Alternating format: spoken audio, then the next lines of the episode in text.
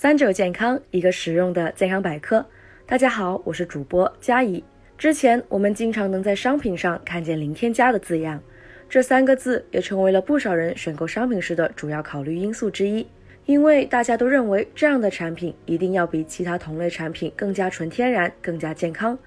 但实际上，这只是商家误导消费者的一种手段。实际上，食品添加剂是为了改善食物品质和防腐保鲜，以及加工工艺的需要而加入食品中的人工合成或者天然物质，其中包括第一防腐剂，常见的像苯甲酸钠、山梨酸钠、二氧化硫、乳酸等，用于果酱、蜜饯等的食品加工中；第二抗氧化剂，与防腐剂类似，可以延长食品的保质期，常用的有维 C、E 维 C 等。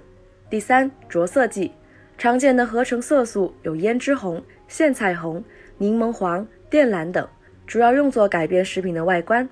第四，增稠剂和稳定剂，这可以改善或稳定冷饮食品的物理性状，使食品外观润滑细腻，像是可以使冰淇淋等冰冻食品长期保持柔软疏松的组织结构。其他的还有蓬松剂、增白剂、香料等，都是合法的食品添加剂。至于以前曾经被曝光引起大家恐慌的三聚氰胺、苏丹红等已被明确为致癌或有毒的物质，其实是非法添加物，并不是食品添加剂。现代食品生产加工基本离不开食品添加剂，真正零添加的食品几乎不存在。因此，近期国家相关部门发布的《食品标志监督管理办法》明确规定，食品中不能使用不添加、零添加等标志，这些都是商家宣传的伎俩。禁止食品生产经营企业在食品外包装标注这些字样，不仅有助于规范和约束企业的生产和经营行为，还能充分保障大家作为消费者的知情权。可能有的人你会觉得自己在家做饭是不是就是最天然、最健康的？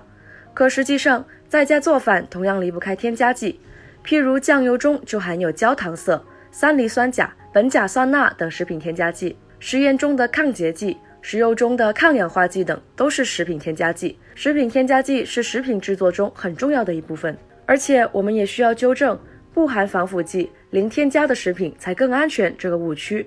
因为如果不加食品防腐剂，一些蛋白含量比较高的食品更容易腐败变质。因此，在适合的范围添加防腐剂，其实是对消费者食品安全的保障。而且有时候适量的食品添加剂反而能够减少食品制作过程中的有害物产出。譬如腌制食品适量添加维生素 C，能够有效降低致癌的亚硝酸盐含量。我们国家针对食品防腐剂制定了严格的使用标准，其中就包括使用范围和安全剂量。所以，只要添加剂在合理合法范围内使用，不仅能使食品品质更好，也能增强食品本身的营养价值。总的来说，大家在选择食品时，不要轻易被商家的包装宣传所蒙蔽。食品添加剂并非大家想象中的洪水猛兽，只要正确使用，它还是有不少好处的。对于消费者来说，也不必过于担心食品中添加剂的使用。今天的节目也差不多了，我们下期再见。